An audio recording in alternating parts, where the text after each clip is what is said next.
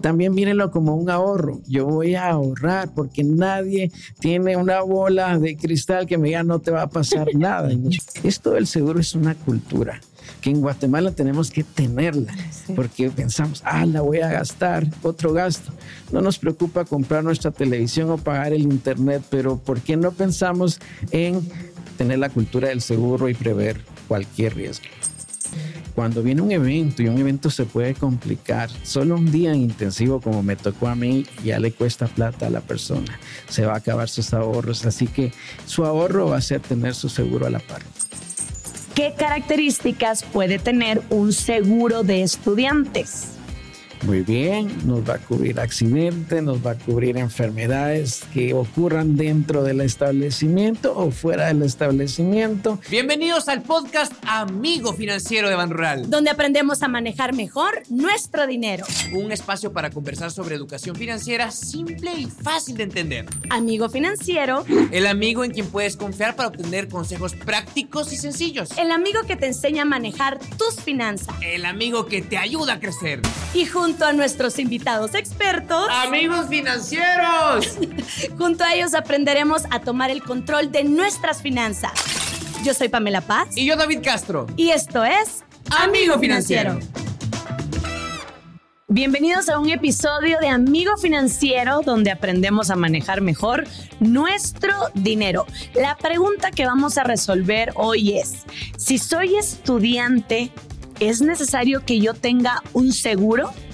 Y para ayudarnos a resolver estas dudas que tengan que ver con seguros estudiantiles, hemos invitado a un amigo financiero que es experto en finanzas, por supuesto, pero aparte es doctor en finanzas. Es catedrático universitario de economía y finanzas y tiene toda la expertise en finanzas personales. Con nosotros está en este episodio Manuel García. Muchas gracias, qué gusto estar con ustedes. Un saludo a todos los seguidores de este contenido. Muchas gracias por la invitación. A usted. Y pues felicitaciones, un programa que tanto necesitamos en el país y necesitan todas las personas conocer más de finanzas y saber cómo manejar nuestro dinero. Seguramente vamos a aprender muchísimo con usted hoy. Hoy nos vamos a enfocar en el seguro de estudiantes, ¿verdad? Sí, porque regularmente hay seguros que pagan adultos responsables, adultos que están ya trabajando pertenecen a la comunidad laboral del país, población económicamente activa, pero muchos estudiantes, la gran mayoría, solo se dedican a eso, a estudiar, no generan ingresos. Pero ¿quién los protege o quién los protege a ellos? Los seguros puede ser, ¿verdad? Podemos hablar de forma sencilla, eh, Manuel, ¿qué es un seguro? Por supuesto. El seguro es un contrato que nos va a cubrir un riesgo. Es un riesgo al que todos estamos expuestos en cualquier momento de nuestra vida.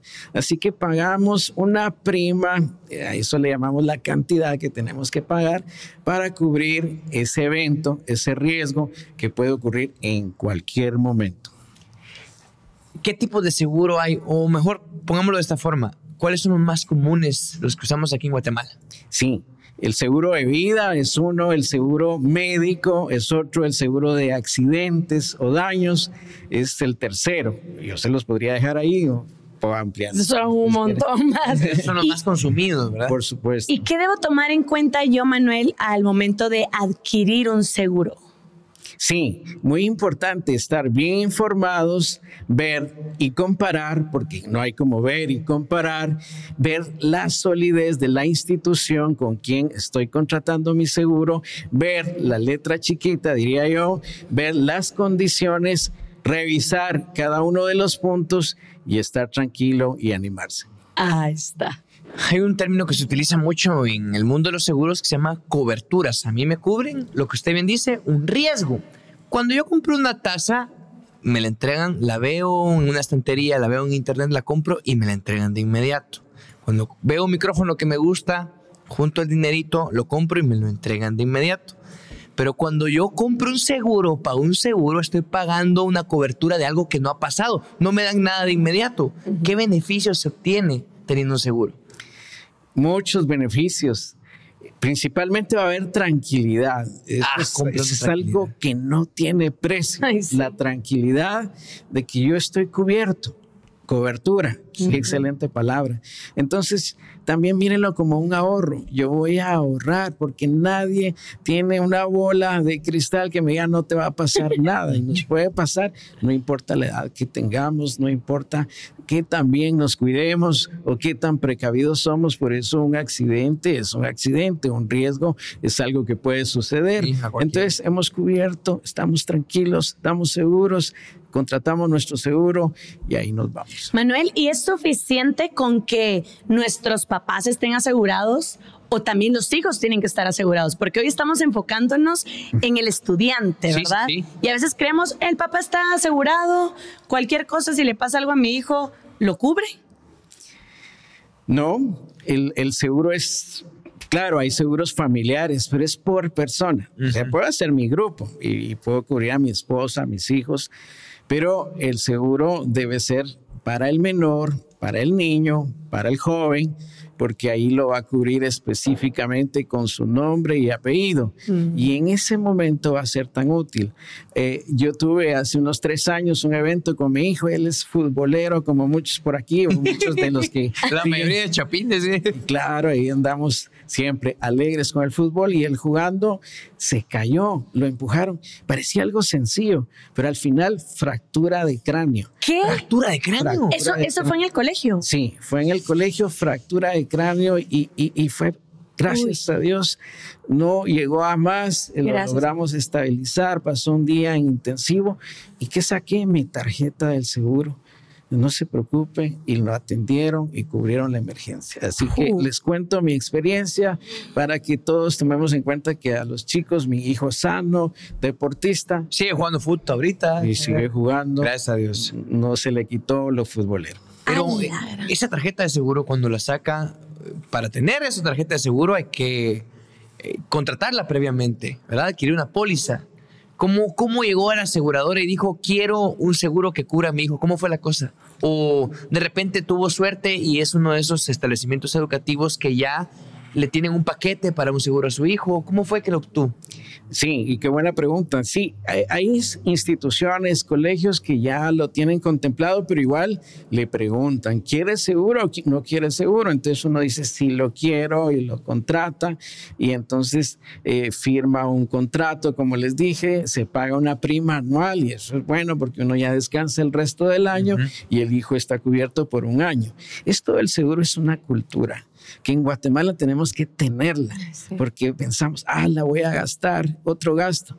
No nos preocupa comprar nuestra televisión o pagar el internet, pero ¿por qué no pensamos en tener la cultura del seguro y prever cualquier riesgo? ¿Qué tipo de cosas podrían pasar dentro de un colegio eh, que, que uno diga, que uno diga, eso podría ayudarme el seguro? O sea, yo me puedo pensar, por ejemplo, David fue un estudiante inquieto, muy travieso, pasó pasaron muchas cosas cuando era estudiante, pero tú no estabas asegurado, ¿verdad? No tenías. El colegio, sí, el colegio daba la posibilidad de pagar un seguro anual eh, por medio de una institución bancaria, de un banco en ese ah. momento. Entonces, mis papás en la inscripción pagaban el seguro anual. Ah, bueno, yo no sé por qué nunca le pregunté a mis papás. Nunca, nunca lo usé, pero sí tuve muchos accidentes. Pero, por ejemplo, Tuve compañeros que pasaban de largo en una puerta de vidrio y se clavaban los chayes. Otros que se cayeron de un segundo piso.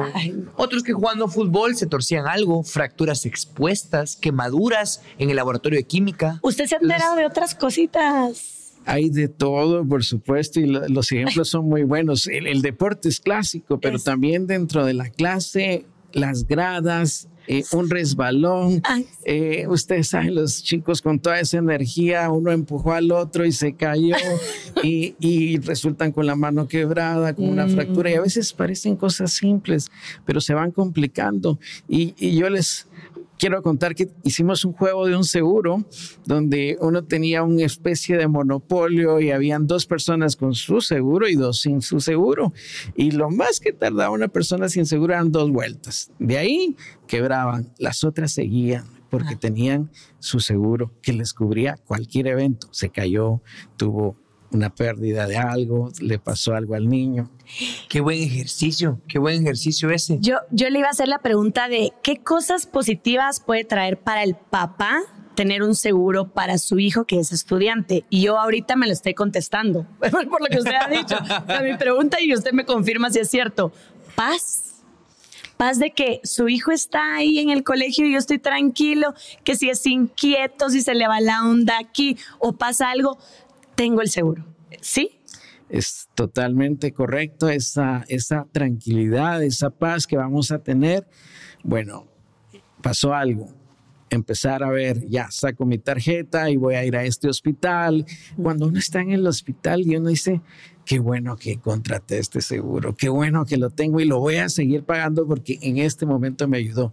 El concepto de seguro es solidaridad. Puede que un año no pasó nada, pero otros que están en mi mismo grupo de seguro les pasó algo y yo estoy contribuyendo con esos otros. Pensemos un poco en la ah, solidaridad. En ese pensamiento de bien común. Es, claro. es algo muy profundo. Eh, explíqueme otra vez así bien eso porque eso nunca lo había pensado yo, la verdad. Ese concepto de solidaridad como guatemaltecos que somos bien solidarios, yo pago un seguro, pero es por un grupo, ¿sí? Digamos, el colegio. ¿Y le pasó algo a mi hijo este año? No, pero le pasó algo a otros chicos. Yo estoy pagando y todos pagamos para cubrir el riesgo de todos. Por eso les digo que es solidario. Yo le voy a poner números a lo que está diciendo Manuel. Ajá. Hay cinco estudiantes. Ajá. Cada estudiante va a pagar 100 quetzales. ¿Verdad? De seguro. Del seguro. Cada accidente, por ejemplo, yo pago 100 quetzales tomando en cuenta que un accidente Dios no lo quiera, una fractura, una operación, por algo que pase en el colegio, que pase jugando deporte, cuesta más de 300 quetzales. Entonces, en el momento que ocurra, esos mis 100, si es que ocurre en el año, esos mis 100 que di, van a servir para cubrir algo que cuesta más de 300 quetzales. Lo que pasa es que cuando estos cinco estudiantes dan 100 cada uno, la, la aseguradora tiene 500. Ajá va a pasar que a Juanito o a Pepito les va a pasar algo y hay que usar los 500 quetzales. Entonces viene la aseguradora, agarra los 500 y se los da a Pepito para que pueda recuperarse, curarse. Yo contribuí con mis 100 a eso, porque yo sé que al otro año, el día de mañana, van a contribuirme. Si me pasa algo, los 100 de cada uno van a contribuir para que yo pueda recuperarme o mi hijo. Ay, man, pues yo nunca había, nunca había visto esto así. Y qué bonito se escucha que uno pueda contribuir a la tranquilidad de alguien más. Porque mañana puede ser para mí. Porque mañana puede ser ya. Ajá, pues, tocar. Bueno, hay unos mitos financieros en cuanto a este tema que se los voy a leer en este momento. O tú los ibas a leer. ¿Cómo era eso? Como quieras. Bueno, los voy a leer yo. Perfecto. Estos mitos financieros y usted va a decir verdadero o falso. Si quiere agregar algo más. ¿Un por qué? Lo puede hacer con todo gusto. El primer mito mi hijo es tranquilo, nunca le va a pasar nada, menos en la escuela o en el colegio. Falso. Ya escuchamos el caso de su hijo. La mayoría de chicos son inquietos, tienen toda la energía y la adrenalina del caso. Y chicas también. Y chicas. Y chicas también. Ya ves parejo ahora, ¿no? Y el que está a la par de mi hijo puede ser más inquieto y ese nos va a, a afectar, ¿no? Bueno, siguiente mito financiero. La institución escolar siempre incluye un seguro en sus cuotas. Falso. No todos los colegios y las instituciones lo tienen, algunas sí, les felicito, animo a todos los colegios a hacer sus programas, pero si no lo tiene la institución, el colegio, yo puedo ir a una institución y buscar un seguro adecuado para estudiantes. Quisiera agregar algo aquí, una pregunta. Si un colegio ya incluye el seguro, ¿cuánto mensual en promedio se paga por ese seguro? Podemos partir de 100 quetzales. ¿Mensual digo o anual? Mensual. Bueno, lo prefiero decir anual. Ah, va, anual. De 100 quetzales a mil quetzales, el más completo. ¿no? Los seguros escolares no son tan caros. Tan caros. ¿Y sabe por qué? Porque entre más joven sea la persona, el riesgo es menor. Y como los seguros calculan los riesgos, van a decir, bueno, si son chicos entre 5 a 18 años o 17 años, el riesgo no es tan alto. ¿Y sabes cómo calculan los riesgos? Con estadísticas. Año con año ocurren 150 accidentes en 150 colegios. Y los chavitos regularmente se accidentan o las niñas eh, cayéndose las gradas. Y la recuperación de una caída de gradas cuesta en promedio Tanto. 400 quetzales. Entonces ahí calculan el riesgo y basados en ese riesgo te ponen la prima. Y, o sea, para pensar, ¿verdad? Para que cada vez los papás no duden en tener este seguro para el estudiante. De 100 a 1000 quetzales, muchas veces nos los gastamos en una salidita con cuates. Sí, así pasa. En una salidita donde decimos vamos a comer carnita y vamos a agregar vinito y no sé qué. Y ahí se nos fue lo que pudo habernos dado tranquilidad con nuestros hijos. Durante un año. Durante un año. Bueno, voy al me extendí en este mito, solo quería esa, tenía esa duda. Tercer mito financiero. Tengo una cantidad cómoda de ahorros. No necesito un seguro. Totalmente falso. Y qué bueno si ahorramos, es otra cultura que necesita nuestro país. El ahorro es base del desarrollo, pero cuando viene un evento y un evento se puede complicar, solo un día intensivo como me tocó a mí ya le cuesta plata a la persona. Se va a acabar sus ahorros, así que su ahorro va a ser tener su seguro a la par. Su ahorro es que es parte, es una especie de ahorro al final. ¿verdad, Eso es, eso Sí. es, ese es el concepto. Es un ahorro cabal. El- nosotros hemos venido pagando un seguro desde hace muchos Desde años. que nos casamos, nos casamos hace más de cinco años, ya Ajá. casi seis. Sí. Eh, y al- antes de casarnos adquirimos un seguro. Y nunca lo habíamos usado. Nunca, nunca, nunca, nunca. Eh, pasaron tres, cuatro años, Unos ¿verdad? tres años, tres, Tres años. y algo y me quebré el pie. Va, eso fue algo que dijimos, gracias a Dios teníamos el seguro. Pero después pasó algo más que tenía que ver con mi columna. O sea, eso ya era poquito más todavía delicado. Claro. algo más grueso. Y sí, la chueca soy yo. Para eso Sí. son las mis cosas, ¿verdad? Entonces me pasó algo con la columna y ahí otra vez dijimos, gracias a Dios llevamos años pagando este seguro, porque una cuenta súper alta salió en una cuenta bastante accesible en temas muy delicados. Sí, sí. Eh, por ejemplo, Manuel, y ahorita que estamos hablando de seguros estudiantiles, la historia que nos contaba de su hijo. Yo hace unos años yo practico un deporte, yo practico softball y yo de, de la edad de su hijo, siendo adolescente, me fracturé varias veces o me desguinzaba el tobillo tenía muchas cosas y yo no decía nada a mis papás y como sea pegaba el hueso. Aunque tuviera seguro. Ay, que pegaba, pegaba. Eh, sí, la verdad que, que- que descuidado en ese sentido. Cuando me fracturo ahorita de adulto, yo tenía ese seguro que dice PAME que pagamos como esposos. Y aparte, la federación a mí me daba un... Yo pagaba un seguro y me daba esa cobertura, que son de 100 quetzales al año también. Sí, en esta era, Claro. en esta era. Entonces me fracturé la mano.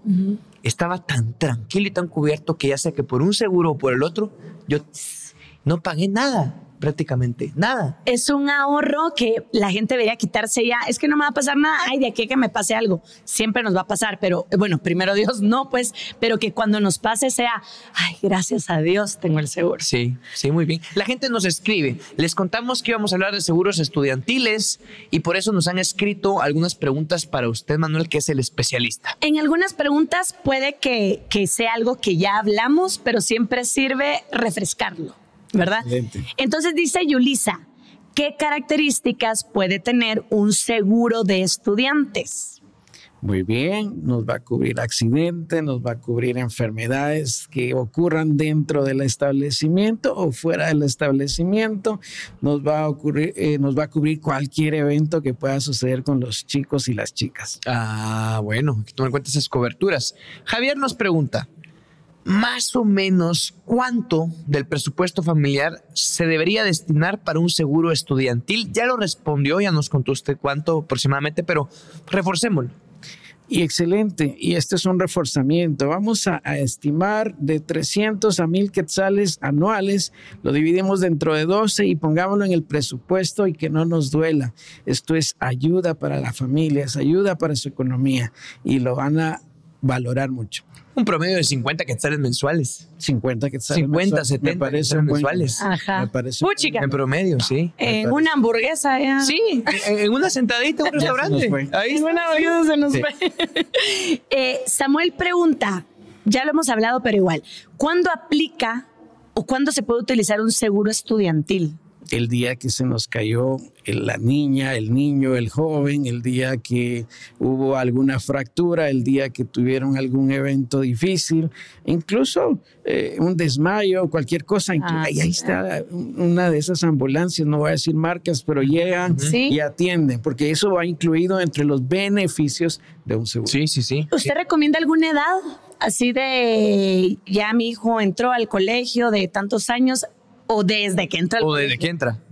Eh, yo les diría desde que nacen los chicos yo los tendría asegurados. Ah. pero una vez entraron al colegio tienen más exposición a los riesgos. Cuando estaban en casa ustedes los tenían en una burbuja, pero en casa también, también hay riesgos, ¿no? Pero más allá afuera. Es cierto.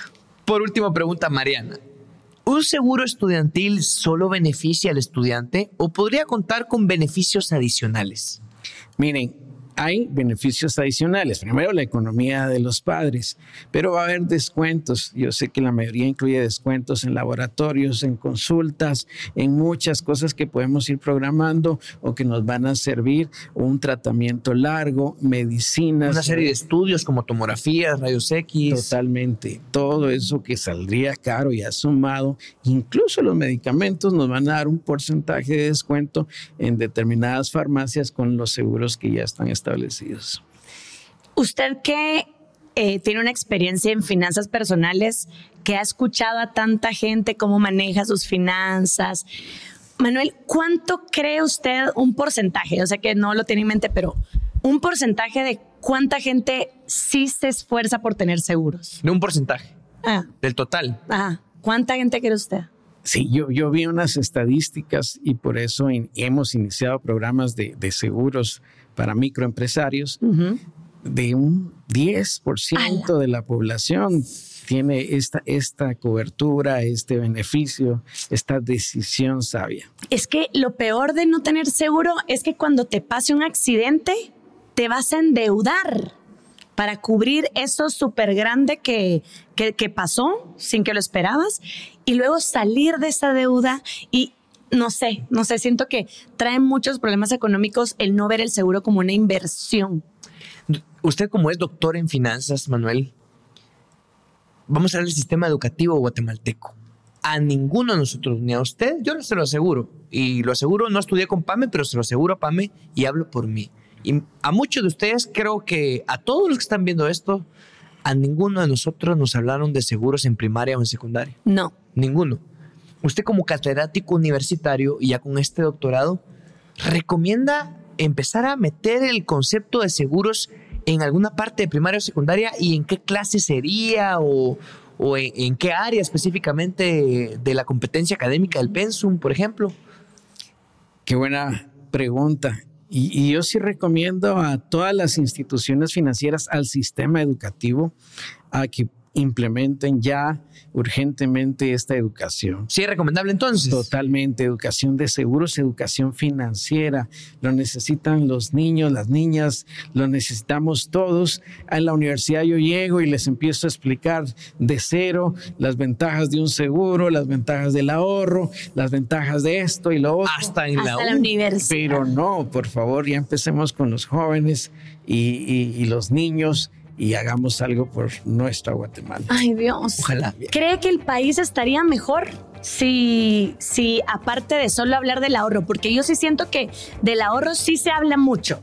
Que no quieran ahorrar es otra cosa. Se, habla mucho, pero... Tampoco, bueno, tal vez no tanto, pero sí se habla más que hablar de tu seguro, tu seguro, tu seguro.